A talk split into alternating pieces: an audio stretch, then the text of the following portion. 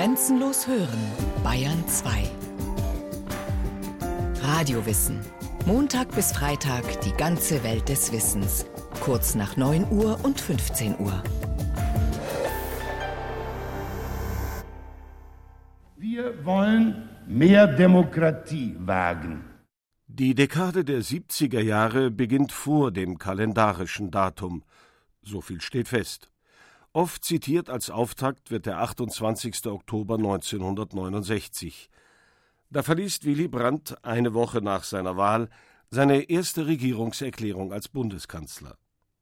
Auf das Versprechen, mehr Demokratie wagen zu wollen, folgen die Sätze In den letzten Jahren haben manche in diesem Land befürchtet, die zweite deutsche Demokratie werde den Weg der ersten gehen. Ich habe dies nie geglaubt. Ich glaube dies heute weniger denn je. Nein, wir stehen nicht am Ende unserer Demokratie. Wir fangen erst richtig an. Doch selbst die Brandrede ist wahrscheinlich ein später Anfang für die 70er Jahre. Deren kulturelle, soziale oder politischen Merkmale beginnen noch wesentlich früher. Beispiel Musik.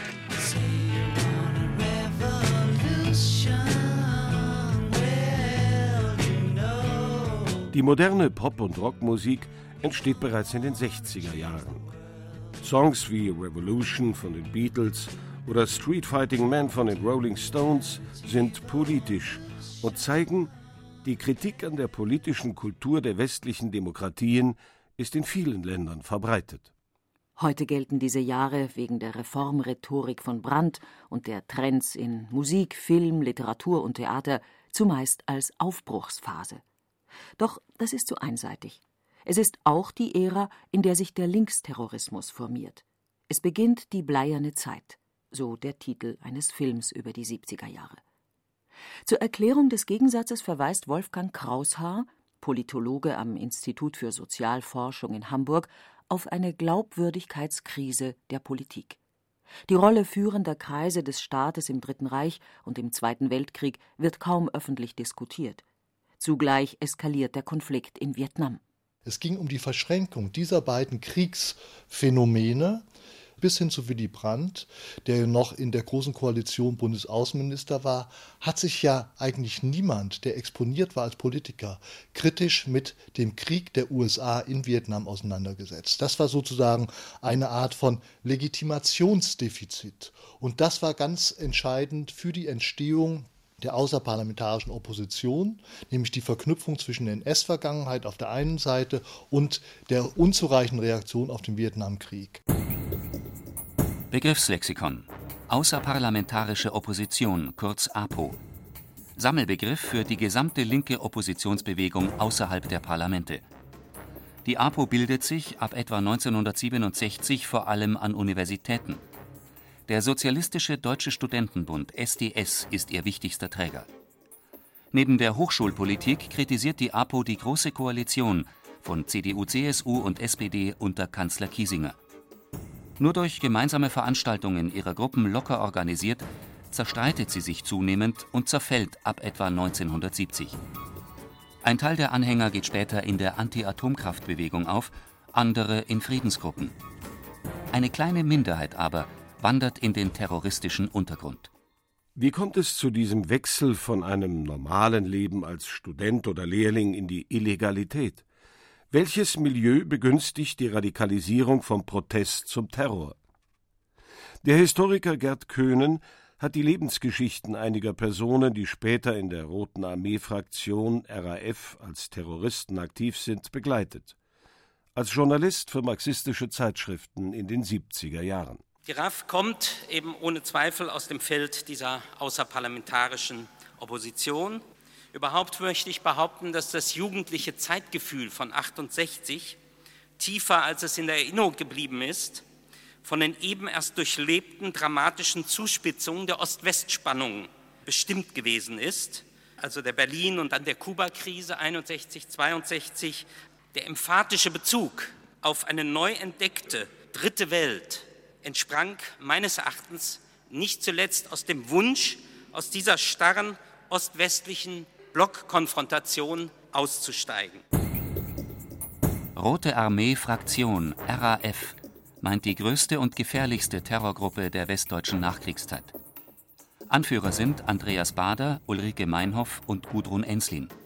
Daher auch die Anfangsbezeichnung Bader-Meinhoff-Bande. Zwei Brandanschläge auf Frankfurter Kaufhäuser im April 1968 gelten als erste Tat der Gruppe. Nach der Verurteilung von Bader gelingt 1970 dessen gewaltsame Befreiung. Die Selbstbezeichnung RAF suggeriert, die Gruppe sei Teil einer weltweit organisierten kommunistischen Roten Armee. Bereits seit den 70er Jahren untersuchen Sozialwissenschaftler den Linksterrorismus. Politologen und Soziologen interessiert vor allem, wer ist der Durchschnittsterrorist? Wo kommt er her? Die Antwort, so der Experte Wolfgang Kraushaar, zeigt, sind Kinder des Bürgertums, die mit Waffen und Sprengstoff zu hantieren beginnen. Es gibt ein besonderes Kennzeichen, was den bundesdeutschen Linksterrorismus anbetrifft, in Richtung auf die soziale Herkunft, weil nämlich ungefähr 50 Prozent aus den gehobeneren Schichten, wie es in dieser Untersuchung hieß, stammten, im Gegensatz zur Gesamtbevölkerung, wo es nur 12 Prozent sind. Punkt 2. Auch etwa 50 Prozent wiederum unter den Mitgliedern dieser Gruppierung haben Abitur und meistens auch die Hochschule oder eine Universität besucht.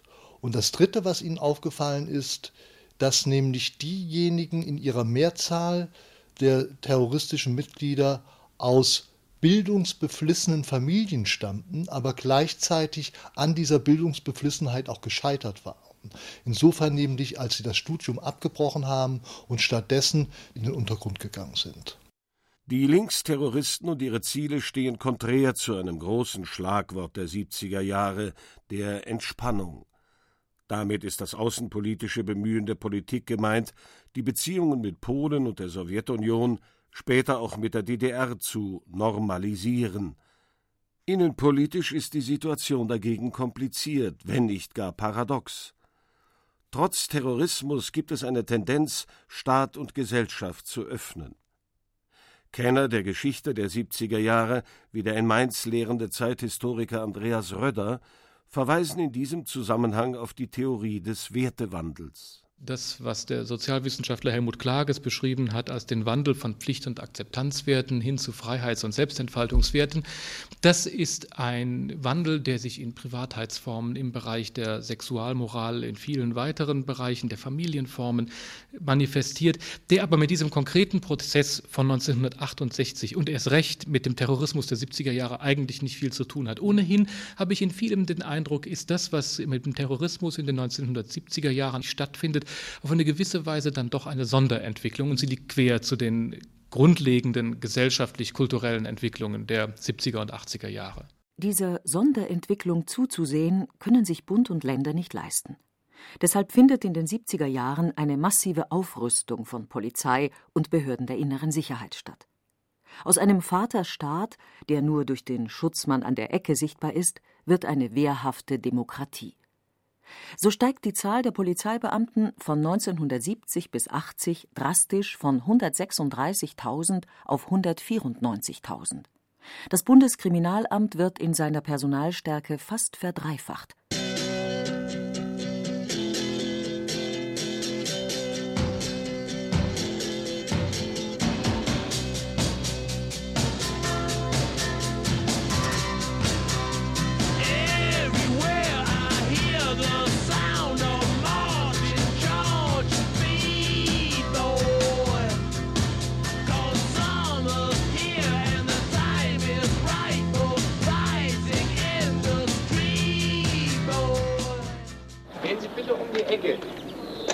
Schon abgeschossen. Ja, ich weiß.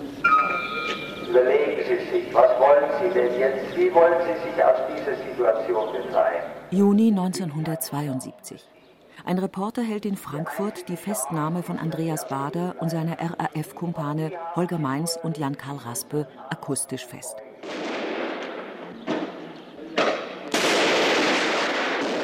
Auch die wichtigsten Frauen der RAF voran Ulrike Meinhoff und Gudrun Enslin, werden im Sommer 1972 gefasst. Die erwähnte Aufrüstung des Polizeiapparats bringt aber nicht nur Erfolge. Polizisten mit Maschinenpistolen und schusssicheren Westen graben sich, meint Wolfgang Kraushaar, in das kollektive Gedächtnis der Bundesbürger ein.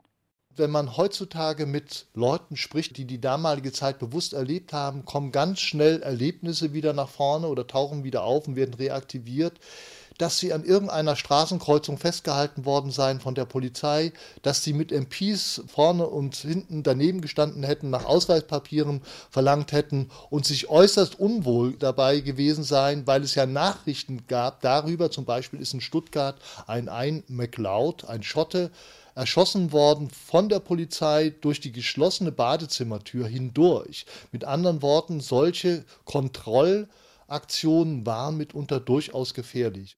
Der konservative Publizist und Historiker Golo Mann benutzt in den 70er Jahren sogar den Begriff Krieg, um die staatlichen Maßnahmen gegen den Terror zu beschreiben.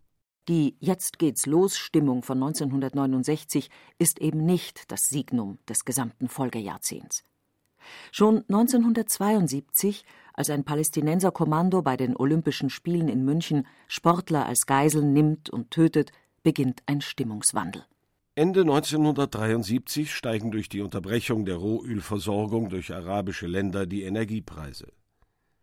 Aus dem Ölpreisschock erwächst eine massive Wirtschaftskrise. Die Arbeitslosenzahl vervierfacht sich zwischen 1973 und 1975 auf 1,07 Millionen. Doch nehmen selbst führende Politiker und Funktionäre die Symptome zunächst nicht ernst. Der Mainzer Soziologe Stefan Chradil sagt, die Bundesrepublik habe damals begonnen, über ihre Verhältnisse zu leben. Das Bruttoinlandsprodukt wuchs nur mäßig. Also das Wachstum pro Kopf war praktisch zu Ende. Es war in manchen Jahren eindeutig negativ. Die Leidtragenden der damaligen Umbruchsprozesse waren die Bauern im primären Sektor, die Arbeiter im sekundären Sektor.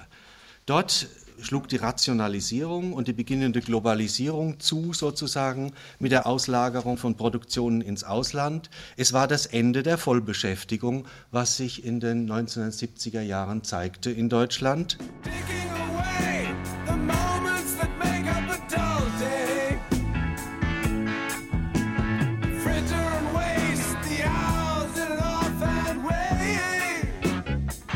Die geordnete Welt der frühen Bundesrepublik gerät also in den 70er Jahren weitgehend aus den Fugen. Und der Linksterrorismus ist nur eine von mehreren Unsicherheiten, wenngleich die politischste und meist diskutierte ihrer Zeit. Es gibt viele Menschen, die wir zu Revolutionären erklärt haben. Ich kenne einen Menschen, der von vielen dazu bestimmt und deklariert worden ist. August 1974. Holger Mainz stirbt nach einem Hungerstreik im Gefängnis. In Hamburg hält ein evangelischer Pfarrer die Grabrede auf den RAF-Terroristen. Sie und ich, wir bekennen uns zum Leiden von Holger Mainz. Wir sind alle gefragt nach dem Ernst und nach der Bedeutung der Vorgänge für uns. Ab der zweiten Jahreshälfte 1974 beginnt eine zweite Phase des Terrors. Der Berliner Kammergerichtspräsident Günther von Drenkmann wird ermordet, der CDU-Politiker Peter Lorenz entführt, die deutsche Botschaft in Stockholm von RAF-Leuten besetzt und blutig befreit. Das verunsichert Politik und Öffentlichkeit weiter, zumal es der RAF zeitweilig gelingt, sich als Opfer und nicht als Täter darzustellen. So meint Wolfgang Kraushaar, es hat in der Tat so etwas wie einen Mitleidseffekt gegeben, und zwar in bestimmten Phasen. Ich glaube, die Zeit nach der Verhaftung der Kerngruppe im Juni, Juli 1972 ist die stärkste gewesen. Da begann das eigentlich, weil man hatte im Grunde genommen es dann einfach, diese Art von vermeintlichem Opferbild der RAF zu kultivieren. Denn die saßen ja im Gefängnis und konnten insofern keine Aktionen mehr durchführen. Insofern hatte man die Gelegenheit, ja, dass das bis dahin weitgehend blockiert war, das stärker zu artikulieren artikulieren, nämlich die Solidarität mit den RAF-Häftlingen und das Eintreten für verbesserte Haftbedingungen. Und das spielte eine Rolle bis 1977. Zur Antwort des Staats auf die Bedrohung gehört neben dem Einsatz moderner Fahndungsmethoden mittels Computer auch der sogenannte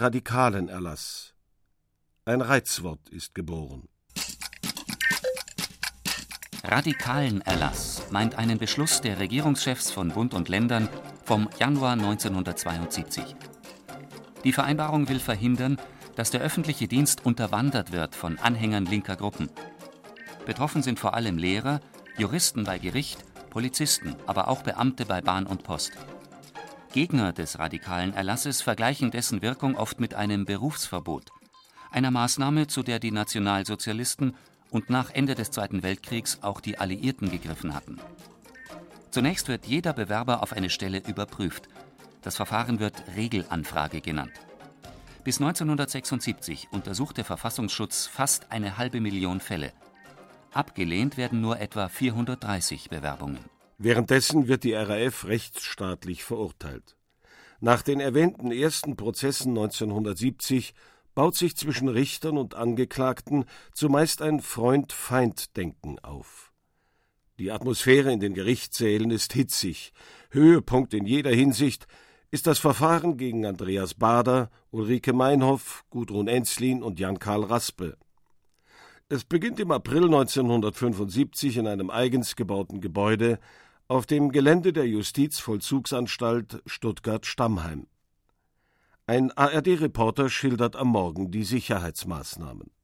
Die ersten Besucher passieren in Dreier- oder Fünfergruppen die Ausweiskontrolle und verschwinden dann einzeln, jeweils nach der Lautsprecherdurchsage, der nächste bitte, in dem schuss- und detonationssicheren Prozessgebäude.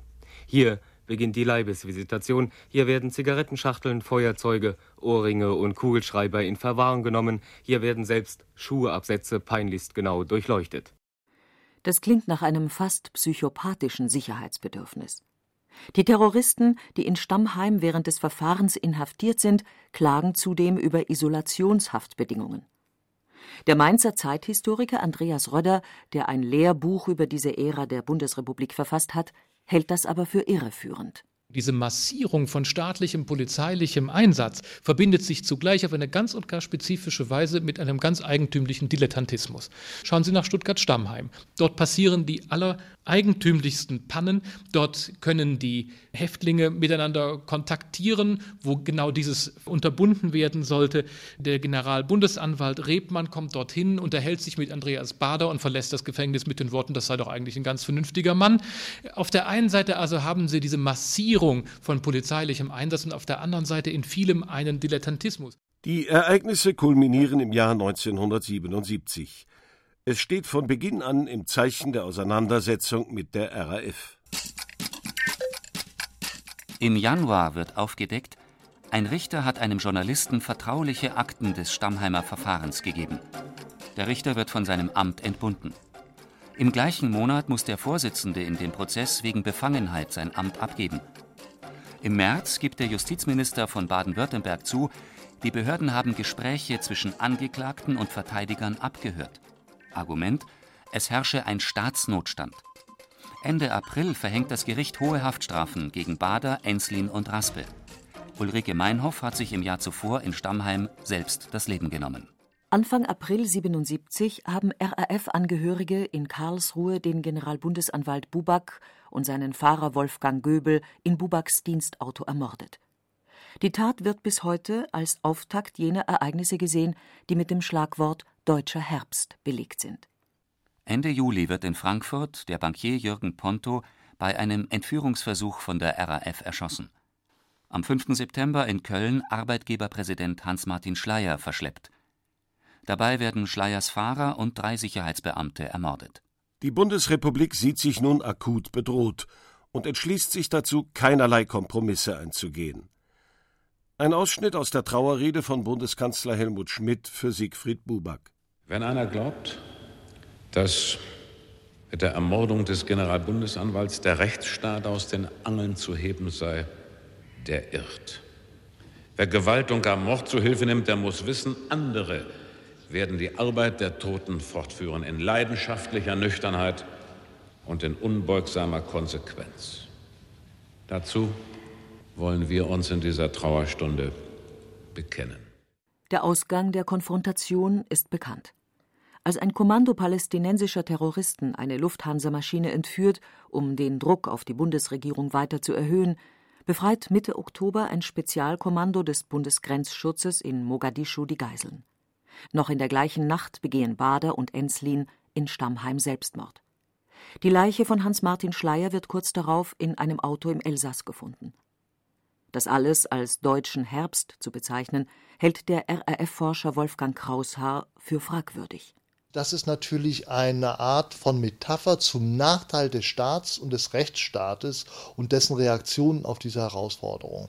Weil mit deutscher Herbst wird etwas romantisierend benannt, in dem Sinne nämlich, dass in diesem Herbst der Staat eigentlich zu allem fähig sei. Das ist die Assoziation damit. Und der Name rührt ja her von einem Film, ein deutscher Herbst, einem Gemeinschaftsprodukt der damals sogenannten Regisseure des jungen deutschen Films. Und so hat sich das festgesetzt. Es mag so scheinen, als sei die Kraft von Flower Power, der Blumenrevolution der späten 60er Jahre, zwischen Terror und wehrhafter Demokratie zerrieben worden. Doch dieses Urteil ist zu düster. Der Protest der Studenten wird zwar durch die Attentate der Linksterroristen unglaubwürdig und erlahmt, doch gehört zu den paradoxen 70er Jahren ein weiterer Aufbruch. In Wiel, da gibt's kein KKW, in Wiel wird nicht gebaut. Die Anti-Atomkraftbewegung entsteht. Hier ein Lied aus dem Jahr 1977 gegen das geplante AKW in Wiel in Südbaden. Es zeigt, die Protestbewegung der 60er Jahre findet im Nachfolgejahrzehnt eine Fortsetzung. Allerdings geht es nun weniger um globale Entwürfe einer Weltordnung, sondern um lokale oder regionale Probleme. Anders gewendet, nicht die Theorien eines Che Guevara oder Mao Zedong behalten die Oberhand, sondern ein Satz amerikanischer Politikpraxis. All politics is local. Alle Politik beginnt vor Ort, also von unten.